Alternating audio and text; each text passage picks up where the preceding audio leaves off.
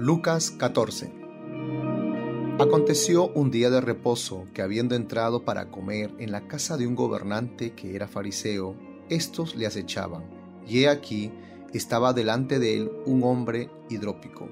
Entonces Jesús habló a los intérpretes de la ley y a los fariseos, diciendo, ¿Es lícito sanar en el día de reposo? Mas ellos callaron. Y él, tomándole, le sanó y le despidió. Y dirigiéndose a ellos, dijo, ¿Quién de vosotros, si su asno o su buey cae en algún pozo, no lo sacará inmediatamente, aunque sea en el día de reposo? Y no le podían replicar a estas cosas.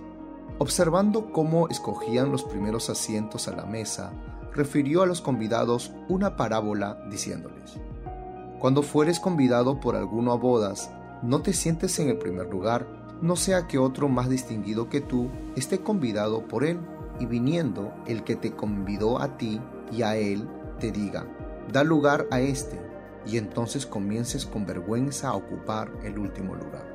Mas cuando fueres convidado, ve y siéntate en el último lugar, para que cuando venga el que te convidó, te diga, amigo, sube más arriba. Entonces tendrás gloria delante de los que se sientan contigo a la mesa. Porque cualquiera que se enaltece será humillado y el que se humilla será enaltecido. Dijo también al que le había convidado, Cuando hagas comida o cena, no llames a tus amigos, ni a tus hermanos, ni a tus parientes, ni a tus vecinos ricos, no sea que ellos a su vez te vuelvan a convidar y seas recompensado. Mas cuando hagas banquete, llama a los pobres, los mancos, los cojos y los ciegos, y serás bienaventurado, porque ellos no te pueden recompensar pero te será recompensado en la resurrección de los justos. Oyendo esto, uno de los que estaban sentados con él a la mesa le dijo, Bienaventurado el que coma pan en el reino de Dios.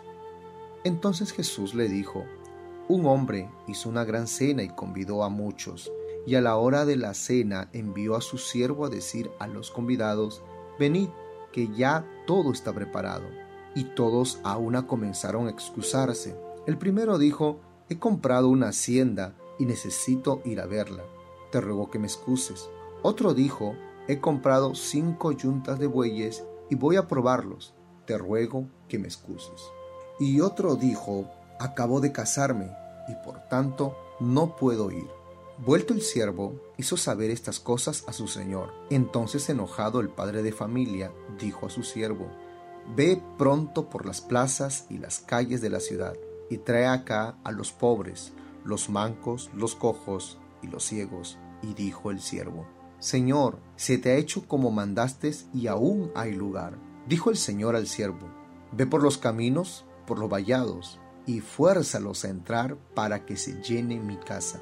Porque os digo que ninguno de aquellos hombres que fueron convidados gustará mi cena. Grandes multitudes iban con él y volviéndose les dijo, si alguno viene a mí y no aborrece a su padre y madre y mujer e hijos y hermanos y hermanas y aún su propia vida, no puede ser mi discípulo. El que no lleva su cruz y viene en pos de mí, no puede ser mi discípulo.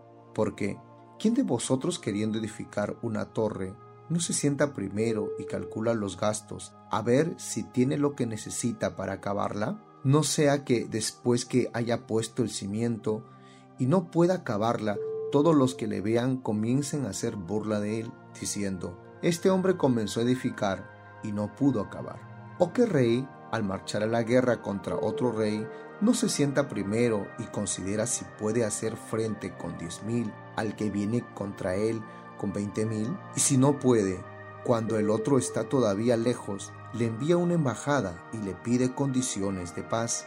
Así pues, cualquiera de vosotros que no renuncia a todo lo que posee, no puede ser mi discípulo. Buena es la sal, mas si la sal se hiciera insípida, ¿con qué se sazonará? Ni para la tierra ni para el muladar es útil. La arrojan fuera y el que tiene oídos para oír, oiga.